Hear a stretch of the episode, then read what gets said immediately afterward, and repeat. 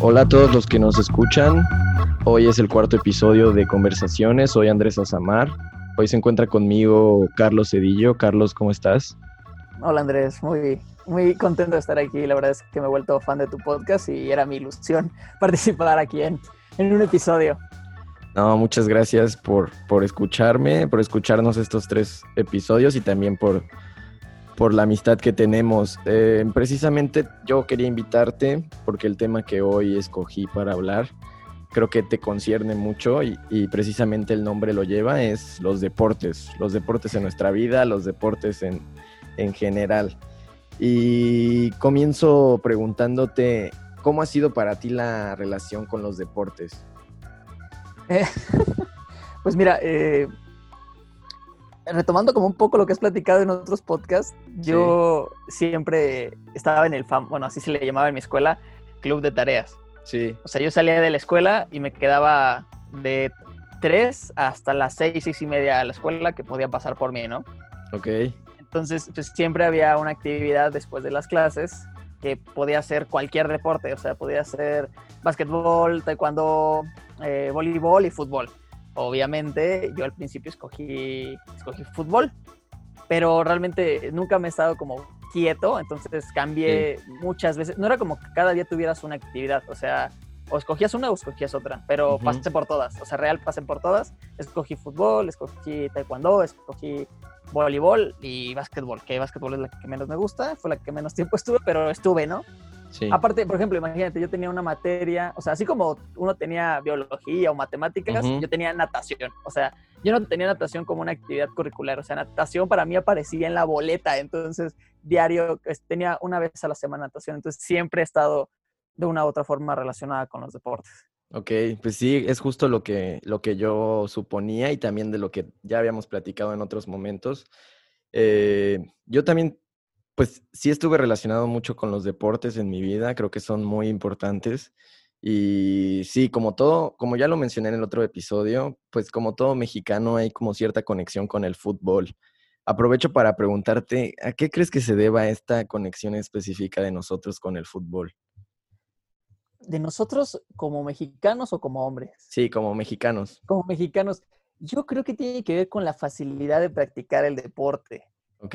O sea, refiriéndome a una cuestión de, de infraestructura o de Sí. materiales. O sea, uno puede jugar fútbol con dos mochilas, dos piedras, dos chamarras y un bote de Boeing, uno de, de ¿cómo se llamaba el otro? Fruitsy, lo que sea, ¿no? Entonces una pelota resulta sencilla, muy económica. Sí. Entonces, no sé si sea cierta mi teoría, pero yo creo que se relaciona con la facilidad de, de jugar, de practicar ese deporte, ¿no? Sí, sí, puede ser. Es muy probable que tenga que ver con la infraestructura. Desde mi perspectiva, tiene- también tiene que ver mucho con las cadenas nacionales reinantes de toda la historia, que es Televisa y TV Azteca, y cómo bombardean los fines de semana con esto, ¿no? O sea, no tienes otra cosa que ver más que esto. No, y Eh, si no hay partido, está la película del chanfle, entonces. Sí, sí, precisamente. Y justo a a eso iba. eh, eh, ¿recuerdas el primer partido que viste o, o cómo, cómo fue tu conexión con el fútbol? Mira, si trato de hacer como una reflexión en mis pensamientos, Sí. yo creo que el primer recuerdo relacionado con el fútbol que tengo es en mi sala, en el departamento eh, donde vivía con mi papá y mi mamá, bueno, y mi hermana. Sí. Eh, y era, fue la final, no me acuerdo, yo, yo soy pésimo con años y esas cosas, Sí. pero fue esta final entre Chivas y Pumas, bueno, Pumas y Chivas, porque fue en CU, que Sí. terminó en una tanda de penales. O sea, yo realmente no recuerdo que mi mamá fuera fan de, bueno, aficionada de las Chivas, Ujú. y en mi casa nadie le iba a los Pumas, pero ahí estábamos todos frente a la pantalla, muy emocionados, como que muy, con mucha expectativa de quién iba a ser el campeón. Al final ganaron las Chivas, me- o me equivoco. No, me parece que ganaron no, los Pumas. Ganaron, no, ganaron los Pumas, claro. Sí, Sí. entonces no, este, ni- no sé por qué mi mamá se emocionó. Realmente yo no sé a ciencia cierta si les gusta el fútbol o no, a quién es Sí. aficionado. Ganaron los Pumas y ella estaba muy contenta. Pero creo que esa fue la única vez que yo la vi ver un partido por su, por su voluntad. Ese es como el, el recuerdo más longevo que tengo con el fútbol. Sí, pues, o sea, lo interesante también de que compartamos edades, que compartimos momentos icónicos y pues también, o sea, recuerdo esa final. Eh, me parece que es parte del bicampeonato de Hugo Sánchez en, Sí, 2000 en, dos- en 2004 y pues en Chivas estaba el Bofo y estaban otros jugadores, el Venado Medina y el que falla el penal es Rafael Medina, que lo vuela. Y en Pumas pues estaba Sergio Bernal y otros, pero... eh, Yo, so- yo solo me acuerdo muy cañón del uniforme de portero de Osvaldo Sánchez, como que muy emblemático, con su Ah, firma en el sí. pecho.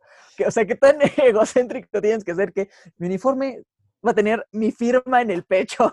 Sí, sí, es verdad. er- Y pues era también parte del diseño de aquella época, ¿no? O sea, incluso creo que es el único uniforme de fútbol que he visto que es Reebok, por ejemplo. Y eso era algo interesante. Pero, em, o sea, ¿tú crees que a partir de esa final se forjó tu amor por el fútbol?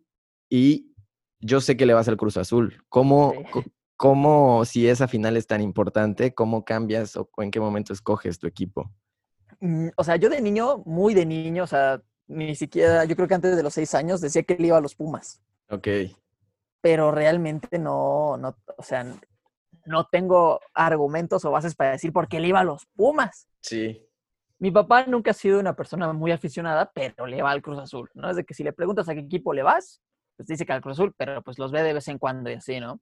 Entonces yo creo que fue en uno de estos arrebatos de decir, ¿sabes qué? Voy a llevar a mis hijos a un partido de fútbol, o de que yo probablemente le dije, llévame a un partido. Este, mi primer partido fue en el Estadio Azul. Y pues yo siempre he sido una persona muy chaparrita. O sea, toda la primaria, casi toda la secundaria era el que estaba hasta adelante en la fila de, Sí. ya sabes, que nos acomodaban por estaturas. Sí. Yo siempre estaba hasta adelante. O sea, hasta la fecha he sido una persona muy chaparra en comparación. Y este. Y fue ahí cuando conocí al Conejo Pérez. Yo, bueno, ya adelantándome un poco, yo me volví portero, pero antes en este club de tareas yo siempre jugaba de delantero. Yo era el killer. Ujú. Una vez, o sea, mi escuela, bueno, mi escuela, mi, o sea, sí, mi escuela tenía esta actividad extracurricular de fútbol y nos ponían a entrenar y así, ya sabes, ¿no? Te sentías el top. Sí. Hasta que un día llevaron una escuela externa, una escuela dedicada solamente a fútbol, a jugar contra nosotros. Yo llegué tarde a ese partido y cuando llegué íbamos perdiendo 3-0. Me meten inmediatamente de que llego y yo solito empato el partido. Me acuerdo muy bien, fue un tiro libre, un este, pase segundo palo y otro creo que fue de frente. Y para el final del primer tiempo, eh, la portería, que- la, la escuela que, te- la cancha que teníamos, perdón, si tú volabas la, la- la- la bola por arriba, la red la hacía caer atrás de la portería, ¿no? Entonces nuestro portero como que se voltea muy abruptamente y la bola le da en el tabique y, y lo, o sea, lo lesiona y lo deja fuera del partido. Y yo fui el único güey que se quiso poner de portero. Ujú. Bueno, pasamos de ir 3 a 3 a quedar como 15-3. O sea, yo dije, es horrible esta posición, en mi vida me voy a Sí. volver a poner de portero. Entonces, en este primer partido, cuando conozco al Conejo Pérez, viendo que era una persona de mi tamaño, bueno, actualmente de mi tamaño en ese entonces, pues era más Sí. que yo, este, y ver las atajadas tan espectaculares que hacía a pesar de su tamaño, de su complexión, dije, madre santa, yo quiero ser portero, o sea, yo quiero ser como esa persona y justamente saliendo de ese partido me compraron el uniforme que usaba, obviamente pirata, ¿no? Sí, sí, sí. que tenía este estampado de serigrafía súper plasticoso, horrible, pero lo guardo con mucho cariño y ese fue como que, ¿por qué le empecé a ir al Cruz Azul y por qué me hice como tan afín al deporte? Porque encontré una persona que se parecía a mí físicamente, como que más débil, más pequeño a los demás y aún así Sí. destacaba mucho. Sí, pu- pues, en- o sea, en general creo que lo, lo, lo que mencionas es como muy universal. O sea, nosotros escogemos ciertos ídolos o referencias o héroes porque creemos que esas personas tienen ciertas cosas nuestras o porque creemos que nosotros podemos tener esas cosas o queremos ser como ellos, ¿no? Creo que Claro, me, me, me pasa o me pasó igual. O sea, yo, mi, mi primer recuerdo de fútbol es, es algo que ya he contado, que es este gol de Borghetti en el Mundial de 2002 y es como un recuerdo mucho más A, a- a Italia, ¿no? a Italia, ajá. Qué golazo. Es, es un recuerdo mucho más vago, por así decirlo. o sea, Es un recuerdo como sin, sin contexto ni nada. Pero después tengo que escoger un equipo y escojo, y escojo irle al América. Y, y ¿Por es, qué? o sea, y es, ajá, y esa pregunta es interesante porque, eh, pues bueno, en mi familia nadie le va, nadie le gusta el fútbol. O sea, nadie, y, pues nadie le va a la América ni nada. Y entonces preguntarme por qué le voy a la América, pues, o sea, en realidad no, no estoy seguro, pero sé que estoy seguro que tiene que ver con la presencia de Cuauhtémoc Blanco ahí. Y entonces eso, eso puede causar un poco de ruido porque hoy conocemos a Cuauhtémoc Blanco y siempre ha sido conocido, ¿no? Por, por una, una postura eh, un tanto carente de criterio y por una persona como de mucho temperamento y con mucha... Eh, ¿Cómo llamarlo? Eh, pues, pues, pues, bueno, hoy es gobernador de Morelos y todo el mundo, todo el mundo lo odia. Es surreal, es cierto, ¿no? Entonces incluso es algo que me ha dado pena, ¿no? O sea, contar esto es algo que me da pena porque es como, pues no, no sé si está relacionado directamente conmigo, o sea, pero lo que veo que él tenía lo que veo que él tenía era talento. Y... Totalmente, totalmente. O sea, yo, a pesar de ser aficionado al Cruz Azul, yo soy una persona como que trato de ser un aficionado muy neutral. Y a mí, como jugador, a pesar de que haya sido figura del América, yo, ah, como jugador, como gobernador, como gobernador es punto de aparte, ¿no? Este, como jugador, Cuauhtémoc Blanco para mí es un gran ídolo, se hace un, uno de los mejores exponentes del fútbol mexicano. Sí, es verdad, sí, o sea, lo, lo, que hacía en la cancha era, por supuesto, para un niño era increíble, ¿no? O sea, era la idea de, de querer ser como él y además tenía muchísimo liderazgo y creo que eso sí es una característica que yo he desarrollado con la vida. Y entonces, pues sí, hoy, hoy lo platico y te cuento eso. Y entonces, eh, o sea, eso es es más o menos normal en Veracruz que la gente tenga dos equipos, o sea, el Veracruz y otro, porque la verdad es que el Veracruz, eh, el Veracruz nunca ha dado alegrías, ¿no? O sea, le voy a Veracruz porque vivo en Veracruz, pero le voy a otro para no sufrir de depresión. Sí, sí, sí. Pero la verdad es que yo nunca conecté con el Veracruz, o sea, hasta mucho más grande. Pero entonces, mi primer, mi primer ida al estadio fue precisamente porque venía el América, o sea, era la visita del América, este, y entonces fue mi primera ida al estadio. Y también quiero que... Traición, hermano. O sea, fuiste al estadio de Veracruz a ver al América. Sí, es cierto. Y además no, no pude llevar mi playera, ¿no? O sea, por el riesgo que corres en un, en un lugar portando el, uniforme contrario, ¿no? Y Totalmente. Me gustaría sobre esa, sobre esa primera vez en el estadio, que ahondaras tú en, en, qué recuerdos tienes, o sea, qué tan simbólico fue para ti estar, pasar de ver a tus jugadores en la tele a verlos en la, en la vida real. Mira, a mí, bueno, realmente no he ido al estadio tantas veces como me gustaría, la verdad. Pero de todas las veces que he ido a lo largo de todos estos años yendo a la Cruz Azul, que ha de ser como una vez por temporada, cada dos, pero sí somos más de que 15, 20. Sí. Ya. Este, todas las veces que he ido, nunca he visto perder al Cruz Azul. O sea, o lo veo empatar o lo veo, este, o lo veo ganar. Y pues también aquí viviendo en Ciudad de México, pues puedo ir al Azteca. Sí. Bueno, actualmente ya el Cruz Azul juega en el Azteca, ¿no? Pero este, me tocó ir al Estadio Azteca cuando el Cruz Azul todavía jugaba en el Azul. O sea, me tocó ir en condición de visitante y también me tocó verlo siempre o empatar o ganar. Entonces, realmente nunca he sido un aficionado que se desborde en pasión, o sea, comparado con cualquier porra, ya sabes. Sí. La Rebel o la Mono. Sí. Yo soy una persona muy neutra, o sea, yo voy a ver el fútbol y estoy en, en, mi, en mi butaca, en silencio, analizando, pues, no las jugadas, no los jugadores, pero como disfrutando el ambiente, ¿sabes? Me gusta mucho el verde de la cancha, como que todo el ruido, el, el, color del fútbol tal cual, ¿no? Porque uno en su casa lo puede ver muy cómodo, sí. muy a gusto con cualquier tipo de botana, ¿no? Que ir al estadio pues también representa una inversión. Pero realmente yo creo que es una actividad bastante recreativa, muy divertida, más si vas con amistades o familiares que o le van al mismo equipo o le van al equipo rival, porque es bastante divertido como cantarle el gol a alguien que le tienes confianza. Entonces, fíjate que tengo como una cuestión curiosa, porque tuve una relación por la cual pude ir muchísimas veces al estadio Azteca, pero solamente a ver al América. O sea, no jugaba ni el Cruz Azul, ni nada. O sea, jugaba el América contra cualquier otro equipo, pero pues a mí me invitaban y dije, es que es fútbol, ¿sabes? O sea, tal vez no sea mi equipo favorito, pero es fútbol y lo voy a ir a ver. Entonces, para mí era como tener la oportunidad de tener a los jugadores de una forma bastante cerca y al haber como a la vez ver como lo que está fuera de, de cuadro, ¿sabes? No nada más las acciones, sino como los calentamientos. A mí me encanta ver los calentamientos. O sea, normalmente estoy en cabeceras y por lo mismo que soy portero, era de que desde el momento en el que salía el portero, ya sea rival o, o local, ver cómo calentaba. Era como adoptar todas sus técnicas. Bueno, porque pues como dato, yo entrené mucho tiempo en escuelas de fútbol, entonces era como de que voy a ir a ver cómo se desempeñan. Entonces, para mí, ir al estadio, más que divertirme y todo eso, que claro que lo hacía, era ir a aprender. No sé si se oiga muy mamón, pero pues iba a ver cómo se desempeñaban los jugadores.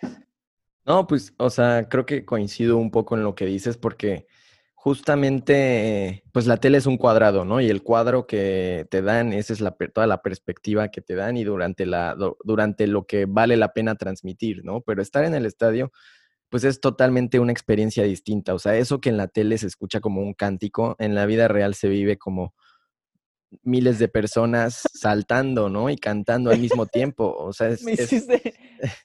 ¿De qué te ríes? Es que me hiciste recordar una anécdota.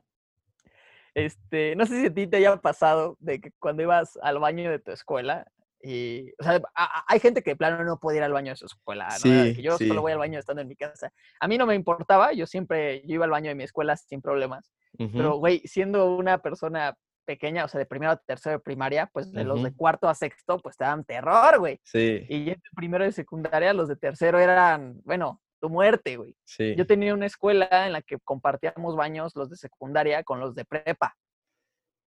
Entonces, yo yendo como en primero, segundo, secundaria, entraba al baño, estaba yo sentado muy tranquilo y escuchabas como el desmadre de la bolita entrar al baño de los de prepa, como le empezaban a pegar así a todo. Entonces te sentías aterrado, güey, porque estabas con los pantalones abajo, este, con esta bola de cavernícolas afuera haciendo desmadre. Bueno, imagínate esto, pero en uno de los dos estadios Azteca, con la MONU, güey. Sí.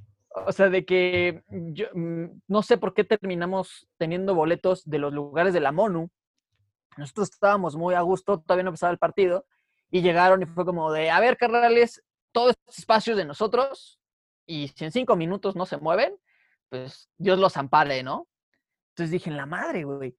Nos movimos, pero yo aproveché como este inter de que nos movimos para ir al baño. O sea, de cuenta que la MONU aprovechó el mismo momento, fue como de, bueno, nos vamos a ir a acomodar, primero vamos al baño. Y yo estaba muy tranquilo y de repente, güey, ha sido la, peor experiencia de mi vida porque empezaron a golpear en todas las puertas eh, con los cánticos. Yo dije, güey, me van a sacar, pero con los pantalones abajo, con la... No, no, no, no, me imaginé lo peor, güey. Me hice bolita, cerré los ojos y esperé a que se salieran, güey. Fue horrible. Lo bueno que las puertas eran como completas hasta el piso. Y no, se, veía, porque si hubieran visto los pies ahí, güey. Sí. Y yo con mi playera de Cruzul abajo de una sudadera amarilla, güey. Hubiera muerto insofacto, güey. Es que justo, o sea, justo la idea de que toques esto es interesante porque yo te iba a mencionar que em, los espacios escolares, eh, y es algo que leí recientemente, cómo los espacios escolares invitan a que los, los, a que los alumnos jueguen fútbol y cómo eso hace que se destine la mayoría del espacio a los hombres sí, totalmente, eso es muy cierto. Y justo el estadio, el ir al estadio, puede ser también una experiencia, es una experiencia complicada y fuerte para un niño.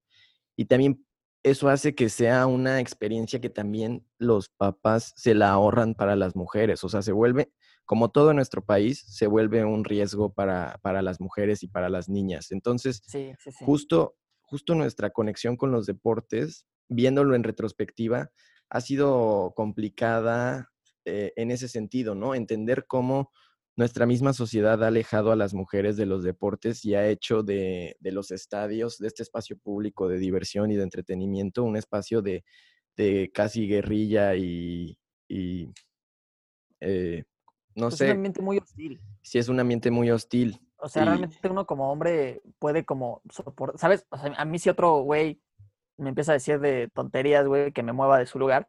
¿Sabes? Al menos yo que tengo un carácter como muy tranquilo, como que le doy la vuelta a la tortilla y lo dejo, ¿no? Le doy por su lado. A mí no me cuesta nada moverme de un lugar por el hecho de salvaguardar, ¿no? Pero, güey, o sea, digo, no estoy diciendo que una mujer no pueda soportarlo, pero, güey, o sea, la gente no se tienta el corazón y, le habla indistintamente a cualquier persona y pues no todos reaccionamos de la misma forma. Entonces imagínate esta situación que a mí me pasó en un baño, pero a, la inversa, ¿no? En el baño de mujeres. Sí. Y lo que tú dices en las escuelas, o sea, yo tenía una escuela que tenía tres, digamos, tres patios, sí. los cuales dos eran de, de concreto, ni siquiera de concreto como pulido, ¿sabes? Como este, como grava, que se, se veían como los, o sea, que si te caías era tu fin, y la otra era una cancha sintética de fútbol. Sí. Entonces, todas las inversiones que se hacían a estas instalaciones era la cancha de fútbol solamente, ¿no? Sí. Entonces, si querías jugar fútbol, digo, si querías jugar básquetbol o voleibol, pues no lo ibas a poder jugar nunca en un espacio de duela, ¿no? Que era como lo, más adecuado o, una superficie lisa. Era ahí donde parece lija, horrible. Entonces, sí, la verdad es que no, siento yo que toda la inversión en la infraestructura y en el ambiente no se focaliza tanto en, la diversión o en la convivencia familiar, sino como, pues no darle una prioridad, pero simplemente no hay una preocupación por eso, ¿no? Para que sea como más este, amigable para todos. Sí, sí, hay, sí hay ciertos, hay ciertas narrativas en nuestro país que tienen que ver con que las mujeres no son buenas en los deportes y que no, no están hechos para ellas. Y estos estereotipos sí fueron bajo los que fuimos educados y que afortunadamente hoy tú y yo tenemos la posibilidad de intentar romperlos y moverlos. Y precisamente quiero que a partir de eso sigamos la conversación. Eh, más allá de ser hombre y del fútbol, ¿cómo han influido los deportes en tu vida? Eh, te pongo el ejemplo de que para mí el que un niño lleve una actividad extracurricular deportiva le hace desarrollar una cuestión de responsabilidad que tiene que ver con el uniforme, con la disciplina de portar un uniforme, de llevar sus medias, de llevar sus zapatos limpios, etcétera. ¿Cómo lo has vivido tú? Pues justamente es eso, de formar una disciplina. Yo todo el tiempo, te digo, en esta etapa en la que estuve en, un, en el club de tareas y me iba a la clase de fútbol, pues qué eso, ¿no? Pues era un, equipo dentro de una escuela, no era la prioridad. Y yo tenía, ah, la escuela tenía un torneo interno en el cual se enfrentaban, o sea, los equipos eran como por grupos, ¿no? Primero A contra primero B, los de segundo, eh, y era un torneo de secundaria y prepa combinado, ¿no? Entonces nosotros lo ganamos en repetidas ocasiones y yo siempre siendo portero. Y pues sí me llegaron a... Tuvimos dos participaciones, ¿no? En torneos contra otras escuelas, otras secundarias. Pero sí fue como de que, pues como que esto te está quedando chico, ¿no? De cierta forma. Y un profesor sí me dijo, ¿por qué no vas y buscas una escuela, no? Sí. Entonces, mm, yo no voy a decir que mis papás no querían que yo practicara una actividad aparte, pero pues no querían como otro gasto, ¿sabes? Porque pues hay que pagar una inscripción, las mensualidades, los uniformes, el entrenamiento. Hay escuelas que tienen dos uniformes de entrenamiento, eh, juego, los tenis, este, infinidad, ¿no? De cosas que hay que gastar. Entonces yo saliendo de la escuela tenía como un complejo deportivo, se le llama Ciudad Deportiva, este, que era no, no lo que es el autódromo, sino cruzando por Metro Velódromo, para los que ubiquen. Y, este, y había dos escuelas, Pumas y Cruz Azul, ¿no? Entonces yo dije, pues voy a preguntar a Cruz Azul. Y pues realmente mi papá fue y como que nada más fue por, como que por cubrir el hecho de que mostrara interés, pero pues, güey, él sabía que no iba a pagar nada que no quería pagar nada, entonces fue como de que, pues no, o sea, ya fue a preguntar, pero no, te la pelas. Y este, y no fue hasta la secundaria cuando dos de mis mejores amigos, que conmigo, o sea, íbamos en el mismo salón, pasan a esta escuela, pero no a la de Cruz Azul, a la de Pumas, ahí enfrente de la escuela. Y pasan unos meses, unas semanas, y fue como de, güey, pues es que puedes ir porque dan una clase gratis, ¿no? Y yo así como con todos los pretextos del mundo dije de que no, es que no pasen por mí saliendo de la secundaria voy a hacer tal cosa. Y me fui a entrenar a esa clase gratuita. Y fue como de, ok, tienes las aptitudes, no eres como que puta el crack. Sí. Porque, pues, güey, de pasar de portería en una escuela, en una portería de escuela, güey, de como dos metros a una portería oficial es como de, pues es un mundo, ¿no? Totalmente es un mundo. Pero me dijeron, pues tienes las aptitudes, ¿no? Yo les expliqué que estaba medio cañón, que no me iban a querer pagar ni nada de eso. Yo no sé si fue por por, por piedad o porque realmente vieron algo en mí y me hicieron un descuento bastante importante. Sí. Y, este, y pude estar ahí, pude estar un año completo, en el cual la verdad es que me formó de una manera muy grata, muy, muy grata. Pues tú, sabes, fuimos en la escuela mucho tiempo juntos. Y sabes que soy una persona muy responsable respecto a mis tiempos y infinidad de cosas. Pero si tú me hablas de deporte, o sea, así sea waterpolo, mm. voy a estar una hora antes porque me gusta llegar, cambiarme, vendarme, este, prepararme, calentar y adaptarme lo mejor posible al ambiente, ¿no? Que voy a, en el que me voy a desempeñar. Entonces, si yo fuera la mitad de responsable de lo que soy con el deporte en otros aspectos de mi vida, yo ya sería presidente de alguna entidad, o sea, sin problema. Entonces, a mí, ¿por qué? Porque me enseñaron como muchas cosas respecto a la disciplina. Tuve, afortunadamente tuve maestros como muy buenos, entrenadores con mucha vocación, el cual era de que no solamente te corregían o te cagaban, era de que, güey, pues lo estás haciendo mal por esto y lo estás haciendo bien por esto. Y a la larga, a la larga es que realmente considero que todos esos años de formación me volvieron una persona muy responsable o, al menos con un sentido social, pues, mm, llamémosle adecuado, ¿no? O sea, estoy consciente de qué es bueno, qué es malo, o pues me dio valores, me dio valores, ¿no? Es para mí es muy importante. Sí, eh, sí me gusta toda la historia que mencionas porque eh, creo que aunque, aunque dices que no, que en tus otros ámbitos de la vida no lo, no lo has llevado a cabo, creo que bien podrías hacerlo, ¿no? O sea, creo que bien eso que aprendiste en el fútbol, bien podría traducirse a cualquier otra cosa de tu vida diaria, siempre y cuando estuviera en tu intención, en tu, y fuera tu motivación, etcétera.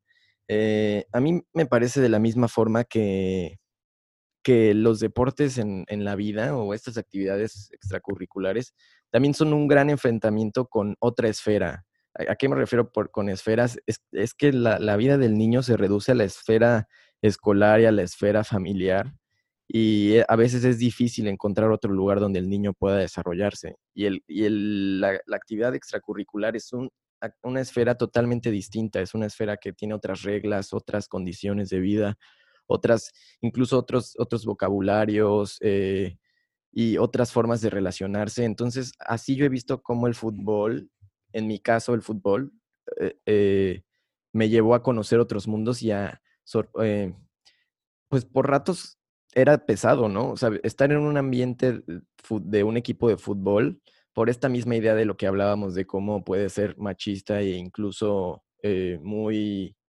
muy hostil, para un niño también puede ser pesado estar, para un niño eh, que no se haya enfrentado a un, a un ambiente parecido, puede ser muy fuerte o puede ser como choqueante, pero también es un gran aprendizaje. Y también me parece que, que eh, en, esos, en esas mismas esferas se crean modelos, personas que son modelos a seguir para nosotros y que eh, precisamente el entretenimiento nos otorga eso, que probablemente en el futuro del niño, en, el, en un futuro, se les, se les rompen esos héroes o se les rompen esos modelos de personas porque la gente va cambiando y va, va adquiriendo, vamos adquiriendo nuevos ideales, nuevas, nuevos valores, etcétera. Pero en momentos esos modelos son muy importantes para eh, entender cómo, cómo ser, cómo actuar y quiénes somos. ¿Qué, qué, más allá del fútbol, ¿qué modelos de vida crees que has tenido tú? Más allá del Conejo Pérez. pues mira, eh, a mí me pasaba mucho, no sé si tiene que ver igual con la complexión física, pero cuando yo entré a entrenar este lugar de Pumas, tenía un compañero que era varias categorías más arriba, más grande, pero igual, aún era más chaparrito que yo, pero era el mejor portero de toda la institución. O sea, de verdad era muy, muy bueno y era como el referente, ¿no? En esa posición. Entonces, yo cuando empecé, te digo, este cambio de portería era una, pues, portería de escuela a una, pues, normal. Me acuerdo muy bien en mi primer partido que ni siquiera sabía dónde pararme en el área y me metieron un gol. Sí. Imagínate, o sea, imagínate ver la portería de frente, luego el área chica, luego el área grande yo estaba parado entre la raya del área grande y el área chica, güey. Según yo ahí estaba cubriendo mi portería, ¿no? yo creo que fue el cambio, el cambio más rápido de la historia. Me sacaron como en dos minutos. este, justamente hubo un partido en el que llegamos 11 jugadores, pero dos porteros. Sí. Y me pusieron, me dijeron, pues, ¿sabes qué? Vas de delantero. Y antes de empezar me dijeron, ¿sabes qué? Vas de lateral por izquierda en la defensa y lo hice muy bien, lo hice muy, muy bien. Y me dijeron, ¿sabes qué? Te vas a quedar ahí. Es más, banqué al güey que, que, falta, que faltó ese día que ocupaba esa posición. Y yo me pude haber quedado muy cómodo, pero dije, no, yo quiero ser portero y yo quiero ser como este compañero. Se llama, bueno, le decíamos Toby. Eh, entonces, ¿sabes? El ver cómo era, porque teníamos como muchos contextos, ¿sabes? Estos, estas escuelitas de fútbol reúnen a personas de distintos, de distintos estratos sociales, a veces muy marcados, ¿no? O sea, tenía el compañero que pues a leguas, ¿no? Se veía que tenía como un buen nivel adquisitivo, una buena vida, entre comillas, ¿no? Siempre los tenis, siempre los tenis acá de, de moda y pues, siempre llegaba como su mamá o su papá lo acompañaba sin problemas, ¿no? Y pues o tenía el compañero que siempre llegaba solo, que no, o sea, que no es como que lo dejaran en la puerta, ¿no? Que tomaba como toda la línea del metro para llegar ahí y traía como los tenis, la copia, lo que tú quieras, ¿no? Entonces como que veías como en, este, en un mismo equipo personas muy distintas, personas muy, muy distintas. Entonces, el ver cómo enfrentaba cada uno su situación, a mí me hizo aprender como muchas cosas, ¿sabes? O sea, a pesar de que alguien lo tenía todo, pues era una mierda de persona, ¿sabes? Sí. Y este carnal que lo menosprecian por X o Y situación, pues el güey está asumiendo el compromiso porque viene desde bastante lejos y digo, sepa por qué estaba yendo a esa escuela que le quedaba bien lejos, ¿no? Pero el güey hacía el esfuerzo de ir hasta allá y aparte de dar, dar la nota, ¿no, güey? O sea, a pesar de que no tenía como lo último en equipación, pues güey era una persona que siempre daba, daba de qué hablar, ¿no? Entonces, para mí, o sea, no me acuerdo, no te podría decir específicamente, ah, estos nombres, estas personas. Sí. Pero ver estas situaciones sí. me hizo como, al menos a mí, que no tenía como un apoyo detrás. O sea, porque no es que a mi familia le haya dado igual que yo jugara o no, pero es un proyecto que yo desarrollé por mi cuenta. Sí. Y pues realmente nadie me exigía que lo hiciera bien o que me comportara de tal manera pero como que ver todas estas situaciones, aparte ver cómo enfrentaban a la autoridad, en este caso los, los maestros, y aparte los logros que tenían dentro de, del deporte era como de, güey, yo creo que estas actitudes son las que debo adoptar y estas son las que no, ¿sabes? Entonces, más que modelos en, en nombres en específico, en personas en específico, como que esta formación y ejemplos que el deporte junto con la vida me dieron, fueron los que me hicieron formar este carácter todo, evidentemente, gracias al deporte. Y creo que se puede escalar, o sea, yo estoy hablando desde mi trinchera, ¿no? Desde el deporte que practiqué, pero creo que todos tenemos algún conocido que practicó cualquier otra cosa y te puede decir lo mismo, ¿no? O sea, tal vez hay otros deportes que son aún más estrictos, ¿no? O sea, aún más, que, aún, que manejan aún más disciplina. Sí, es verdad. Eh, creo que más allá de hablar de, del fútbol, estamos hablando de del mundo que, del, de cómo conocimos el mundo a través de nuestras actividades que nos gustaban realizar. Eh, creo sí, bueno, haciendo... Dime. Sí, o sea, haciendo como hincapié en eso, lo que tú decías, ¿no? De salir de la, de la atmósfera de solamente el niño de la escuela. O sea, porque, güey, vas en la escuela y no tienes ninguna otra actividad, pues de tu casa a la escuela y de la escuela a tu casa. Sí. Y acá era de que también, por ejemplo, los partidos en estas ligas era de que, ah, bueno, tú mm. juegas aquí en tu escuela, pero te toca ir de visita a Chalco, a, a Tasco, a Pachuca, a Puebla, ¿no? Entonces, como de que, ah, me acuerdo, yo tengo muy buenas anécdotas de cuando nos tocaba ir a jugar a Acapulco, por ejemplo, ¿no? Entonces, todo eso, yo creo que, yo creo que sí vale mucho la pena practicar un deporte, no solo por la cuestión física, ¿no? Sino por la cuestión formativa, creo que amplía tu panorama.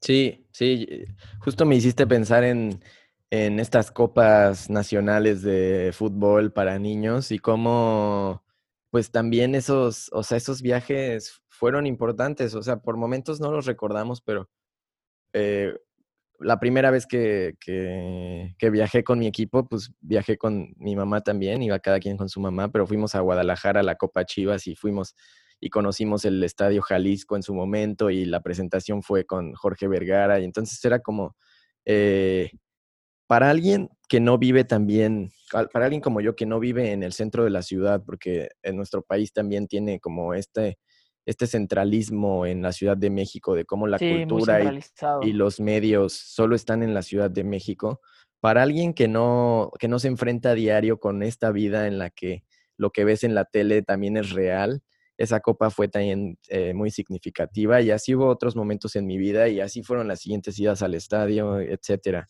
Y sobre eso mismo, eh, quiero que también me, me, cuentes sobre cómo fue tu conexión con otros deportes, porque hoy sé, hoy sé de tu pasión por el béisbol y sé que, sé que no surge hace un año que empezamos a practicarlo, sino que es, es una piedrita en el zapato que tenías por ahí desde hace un tiempo.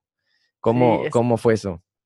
Mira, o sea, la cuestión de que me empiecen a gustar otros deportes no es simplemente por, por la naturaleza del deporte, sino porque siempre quiero ver hasta dónde soy capaz de realizar las cosas, ¿no? Sí. Yo dejé de jugar fútbol en la, escuela, en la escuela porque dije, bueno, aquí yo ya cumplí. Y entré a jugar voleibol, por ejemplo, y llegué a un punto en el que le, o sea, no solamente jugábamos con los demás, o sea, llegó un punto en el que le decía a la maestra, pues hay que jugar un uno contra uno, usted y yo, ¿no? O sea, siempre era como de que a ver, a ver, a ver qué onda, ¿no? Entonces, tú me puedes invitar a jugar canicas, lo que tú quieras, y te voy a decir que sí. O sea, aunque no sepa, te voy a decir que sí. Sí. Entonces, yo de niño, alguna vez llegué a ir al, Foro Sol, que actualmente pues es una parte del autódromo, pero pues antes era el donde jugaban los Diablos Rojos de México. Antes de que jugaran en lo que ahora es Parque Delta, ¿no? Una plaza aquí muy famosa esto también ahí antes había un estadio, ¿no? Entonces ya no me tocó Delta, me tocó el Foro Sol. Y a mí se me hacía, no engorrioso, güey. O sea, me o sea, horrible, me daba una hueva, güey. Porque no lo entendía y aparte no hacía el esfuerzo, ¿no? Era de que, ¿qué está pasando aquí, güey? O sea, porque él es muy dinámico, ¿sabes? Hay un objetivo claro. Y es o la mete ahí o la mete allá. Se acabó, ¿no? O sea, lo que pase, además, o sea, como cuestiones eh, individuales y jugadas, y es, es, un extra, pero el objetivo hay uno, ¿no? Y yo iba al béisbol y no entendía nada, o sea, yo no tenía absolutamente nada. Pero a pesar de eso, pasaron los años y un, un, familiar me invitó a jugar béisbol en la Liga Maya, que está por Barranca del Muerto, Metro Barranca del Muerto. Sí. Y yo, le, o sea, yo estaba entrenando en otra escuela allá, en Cruz Azul, este, que como, como es la vida, la cancha está donde actualmente está el nuevo Estadio de los Diablos, el Harpelú, que está en la primera curva del autódromo. Ahí estaba mi cancha de Cruz Azul. Ya no existe, evidentemente, la, la derrumbaron. Sí. Entonces era de que, no, pues es que se juega a las 8 y yo salía de entrenar a las 6 y me quedaba, me quedaba ahí el metro luego, luego. Entonces fue como de, pues, ¿por qué no? O sea, yo voy, ¿por qué no? Yo dije, pues hay que, se, se batea así, sí, y la tengo que cachar y ya. Bueno, ese, yo creo que si me viera, así como si en una máquina del tiempo y me viera en las gradas en ese partido, bueno, sería el peor oso de mi vida, ¿no? O sea, jamás vi la bola, cuando le intenté pegar, me doblaron todos los brazos, me dolieron los hombros, horrible, ¿no? Sí. Y para mí fue un reto, fue como de, ok, esto es más complicado de lo que pensaba, esto tiene su chiste y así como lo he hecho con el voleibol, con el taekwondo, con la natación, lo voy a hacer con el béisbol, ¿no? Entonces iba cada, cada semana, iba cada semana, eh, cada vez iba un poco mejor, pero pues jamás aprendí como súper bien, ¿no? Aparte, pues era como muy aislado, era yo solo con un familiar, con gente que no conocía. Sí. Y, lo dejé por, pues, por una cuestión económica, porque pues así como en cualquier deporte amateur hay que pagar el, arbitraje, en este caso hay que pagar los umpires. Sí. Entonces, ni de yo iba todavía en prepa, ni de plano me alcanzaba y lo dejé, ¿no? Y pues pasaron cuatro años, nos conocimos todos nosotros, tenemos un amigo en común, Alfredo Macías, que ya participó en este podcast, que tiene un hermano, tu tocayo, Andrés, el cual en ese entonces jugaba de fijo en la Liga Olmeca, que es otra liga de béisbol que está al lado de la malla. Sí. Y pues este famoso torneo de verano en el que, oye, pues vamos a jugar béisbol. Yo dije, pues ahí tengo un pantalón, ahí tengo una manopla y es con mis amigos. Órale, va. Y ya, pues se armó ahí un equipo de nosotros que, o sea, nuestro único acercamiento real con el béisbol era lo que veíamos en la tele. Sí. A saber si sabíamos jugar o no. Pero estuvo muy divertido. Fue un torneo amateur con distintos niveles, el cual nos dio el chance de, tener una curva de aprendizaje bastante amigable y divertirnos bastante. Ahora, ¿qué pasa? Si tú me invitas a jugar fútbol, acaba el partido y el equipo que está después me dice, oye, carnal, es que no tenemos portero, oye, carnal, nos falta uno, así yo esté exhausto, no te voy a decir que no. Entonces lo mismo me pasó con este, con el béisbol. Y acababan nuestros partidos y otros equipos era de, oye, pues es que pues vemos que hay como que le echas ganas, mucha enjundia, y nos falta uno, ¿quieres? Y yo, bájalo, ¿no? Entonces, él lo empecé a jugar pues de más, más seguido, muy, muy seguido, y empezaba a mejorar y le empezaba a agarrar como mucho el gusto y me di cuenta que era muy, muy mental, ¿sabes? El, el béisbol es muy mental. A pesar de que es un deporte, tienes que estar concentrado Mm, de manera bastante importante, más que en otros deportes, y eso fue lo que a mí me, enamoró, ¿no? Como que no solamente es físico, sino que tienes que saber qué va a hacer en todo momento y hay mil panoramas. Y pues al grado de que acabó ese torneo, a ti a, a, ti y a mí nos invitaron a otro equipo en un torneo más formal. Y pues, sabes, ¿no? O sea, evidentemente al principio éramos el peor equipo de todos. Sí. El peor, aparte jugábamos como de como super llanero, cada quien con un uniforme distinto, ni siquiera con equipo especializado. Sí. Pero el empezar, el empezar a tener estas jugadas como en las que tú te quedabas con una raya, ¿no? Algo como que una bola muy agresiva y te quedas con ella, o que yo me lanzaba y que me quedaba con la bola haciendo un out de aire súper espectacular, era como de, güey, esto es muy divertido. Sí. Entonces, yo, yo creo que el hecho de que uno se apasione a otros deportes que no practica normalmente tiene que ver con, su naturaleza, ¿no? De querer destacar y, que de, y de querer este, mejorar, ¿no? O sea, como tú lo dices, tú has desarrollado un liderazgo a lo largo de tu vida que no solo aplicas, pues, no sé, en las cuestiones escolares, académicas o, profesionales. O sea, yo sé que si a ti te invito a jugar cualquier otra cosa, vas a reaccionar de la misma manera, ¿no? Entonces yo creo que así como fue el béisbol, pudo haber sido ajedrez, ¿no? O sea, el hecho de querer destacar, el hecho de querer este, poder hacer como la mejor versión de ti en esa actividad, es lo que me hizo, en este caso, pues aficionarme tanto al, al, deporte, al béisbol. Y aparte, la cuestión de la disciplina, no nada más fue una cuestión de, ah, bueno, ya lo, ya lo juego, ni siquiera lo practico, ¿no? Y tú sabes que aquí en la casa compré una red, compré equipo para estar practicando, o sea, siempre es como de, ¿cómo carajo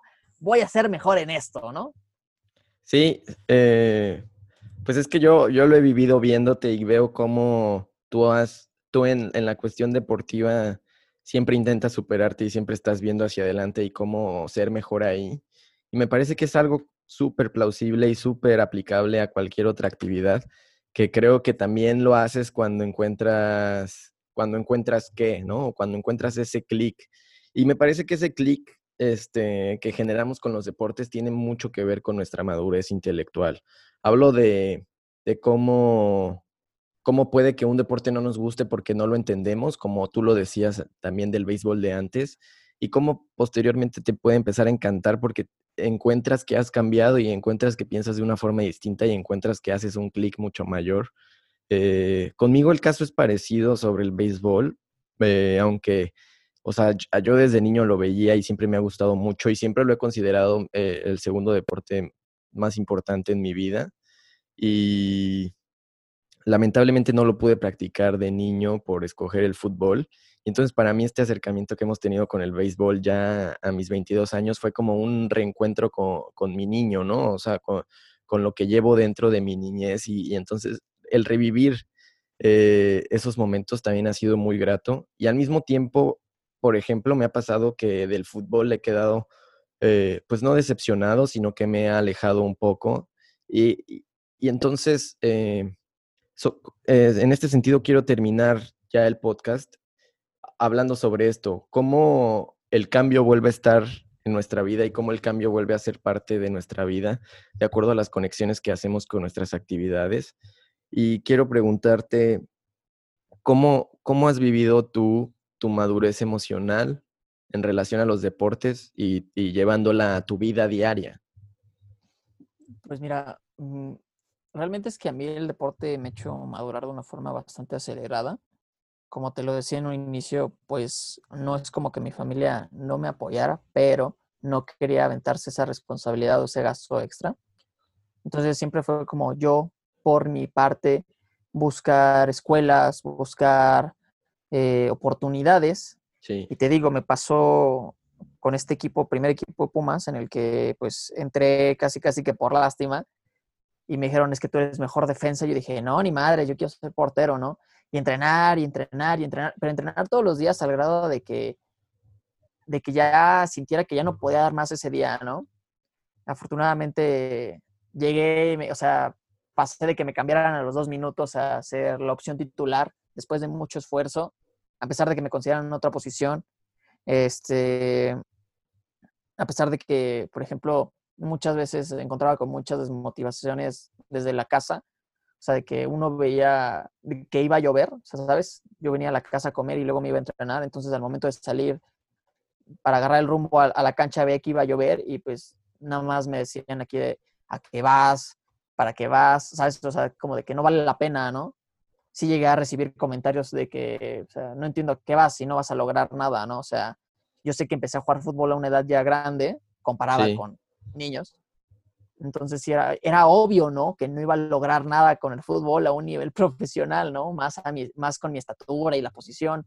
Pero yo lo veía de, ok, tal vez no me vuelva profesional, pero sé que hoy voy a tener una actividad física la cual me va a ayudar en mi, o sea, en, o sea, en la cuestión, valga la redundancia, física, o sea, voy a tener condición, me voy a sentir bien conmigo mismo, o sea, voy a estar haciendo algo de provecho. Eh, y me va a formar como persona, ¿no? Porque cada día yo sentía que aprendía un, o sea, como que reforzaba mi personalidad, reforzaba mi, mi este, mis valores por la disciplina que tenía que cumplir en ese lugar. Termina esta etapa en esta escuela por lo mismo de que ya no me podían pagar, de que de plano ya no había ningún tipo de apoyo. Hubo un periodo en el que yo dejé de entrenar y me deprimí horrible porque para mí la vida era entrenar, para mí la vida era entrenar. Eh, y buscando, buscando, llegué a otra escuela en Cruz Azul, como te lo había comentado. Cruz Azul Iztacalco se llamaba, porque ya no existe. Este, igual ahí a base de mucho esfuerzo conseguí apoyo. Fue de que, ok, pues obviamente yo llegué con la misma carta de presentación, ¿no? De que no podía pagar la mensualidad completa y así. Y fue como de, yo ya tenía ya una formación previa y ahí lo demostré, ¿no? Y me dijeron, pues es que sí, lo vales y aquí te vamos a apoyar, ¿no? Este, y lo mismo pasó cuando entré a la, universidad. Era o jugar o la escuela. Entré, un, entré al equipo representativo de, nuestra universidad, que digo, estoy es punto de aparte, pero la verdad es que no me gustó nada el ambiente, ni el compromiso que tenía tanto los entrenadores, tanto el equipo, entonces lo dejé. Y la, la edad me empezó a alcanzar, porque tú ves las escuelas que dicen categoría de tal a tal, y mi año ya no aparecía era de que ya estoy viejito, güey, ya no puedo entrenar en una escuela de, este, de estos rasgos. Entonces pasé de presentarme como, oye, pues es que puedo hacer esto, o sea, déjame, déjame jugar con ustedes. Llegué a de, ¿sabes qué? Solamente déjame entrenar, ¿no? O sea, aunque no juegue ni nada, déjame entrenar. Y eso se transformó a empezar, de pasar de entrenar a dar clases, ¿no? Entonces, di clases un tiempo. Y sí, o sea, sin el afán de extenderme más. O sea, el hecho es que a mí el deporte siempre me ha hecho reinventarme. Y, lo, y fue lo que pasó con el béisbol. Después de tantos años de jugar fútbol y jugar en infinidad de equipos y en infinidad de lugares, yo ya sentía que lo hacía por, por default, si se puede decir de, alguna forma. Y el béisbol me hizo sentir esta cuestión de, de desconocimiento, de una, dije, aquí puedo crecer otra vez, aquí puedo aprender otra vez, aquí puedo volver a dar la nota, ¿sabes? A pesar de que sabemos que estamos hablando de un torneo amateur donde juegan puros señores, en una cuestión personal es como de, ok, yo llegué aquí sin saber nada y ahora juego de tal forma, ¿no? Entonces, yo el deporte siempre lo he visto de esta forma, ¿no? O sea, es una, una, disciplina en la que tú te puedes poner, este, estar poniendo nuevos retos constantemente. Constantemente, deportes hay una infinidad, entonces el día que sientas que ya lo diste todo en uno, puedes buscar otro y va a aparecer, siempre va a haber una nueva opción. Y pues me ayuda tanto a despejar mi cabeza, tanto a mantener mis valores a flote. Sí. ¿Sabes? Porque tal vez en la vida soy a veces irresponsable, a veces este huevón, si lo queremos decir de alguna forma. Pero yo sé que en el deporte siempre voy a dar a, voy a sacar a relucir lo mejor y es por eso que me gusta tanto. Sí.